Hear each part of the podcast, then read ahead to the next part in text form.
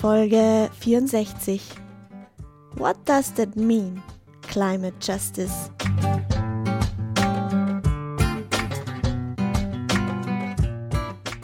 Eine Kooperation mit Fridays for Future. Du, ich bin letztens bei einer Fridays for Future Demo vorbeigekommen und habe gehört, wie die AktivistInnen gerufen haben,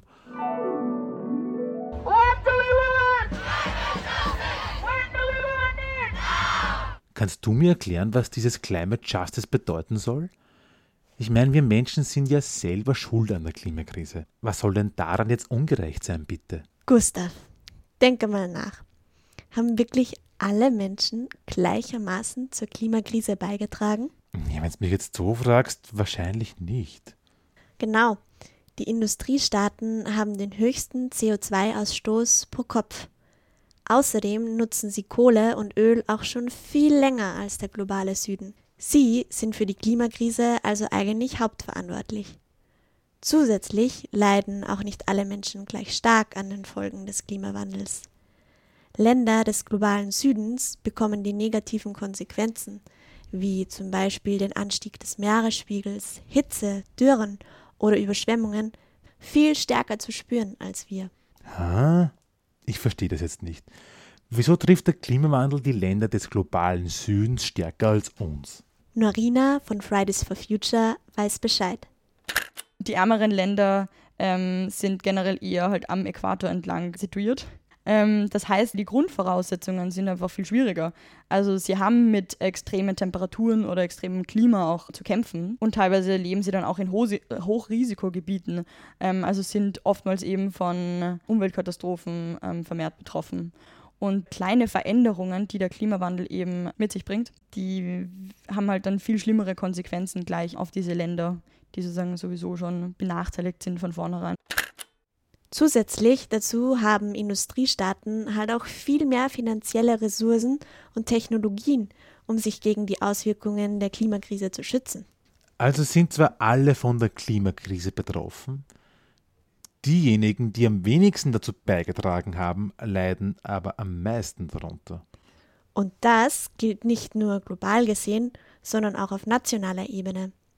Die Klimakrise trifft benachteiligte Gruppen wie indigene Völker, ärmere Bevölkerungsteile, Frauen, People of Color, Alte und Kranke besonders hart und verschärft somit bereits bestehende soziale Ungleichheiten noch weiter.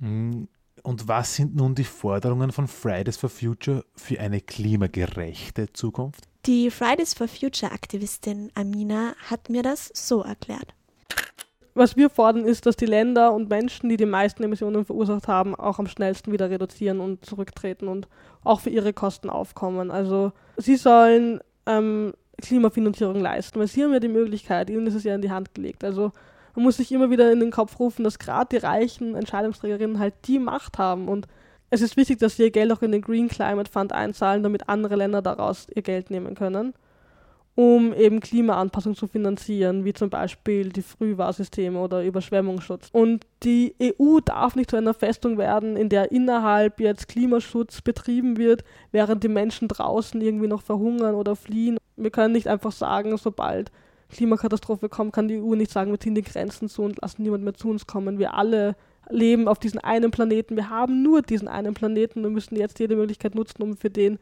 zu kämpfen. Klimagerechtigkeit bringt uns da eine riesengroße Chance, denn niemand will in einem solchen traurigen Europa leben. Und wenn wir solidarisch handeln, können wir enger zusammenrücken und allen Menschen eine lebenswerte Zukunft ermöglichen. Also wir werden einen stärkeren sozialen Zusammenhalt haben und insgesamt weniger arbeiten, viel regionaler leben, klimafreundliche Jobs haben.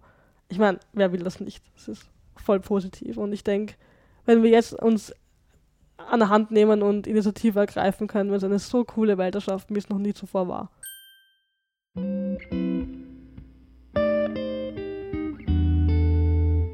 Redaktion Alexandra Reichinger. Gesprochen von Alexandra Reichinger und Balduin Landl. Fünf Minuten Climate Chance.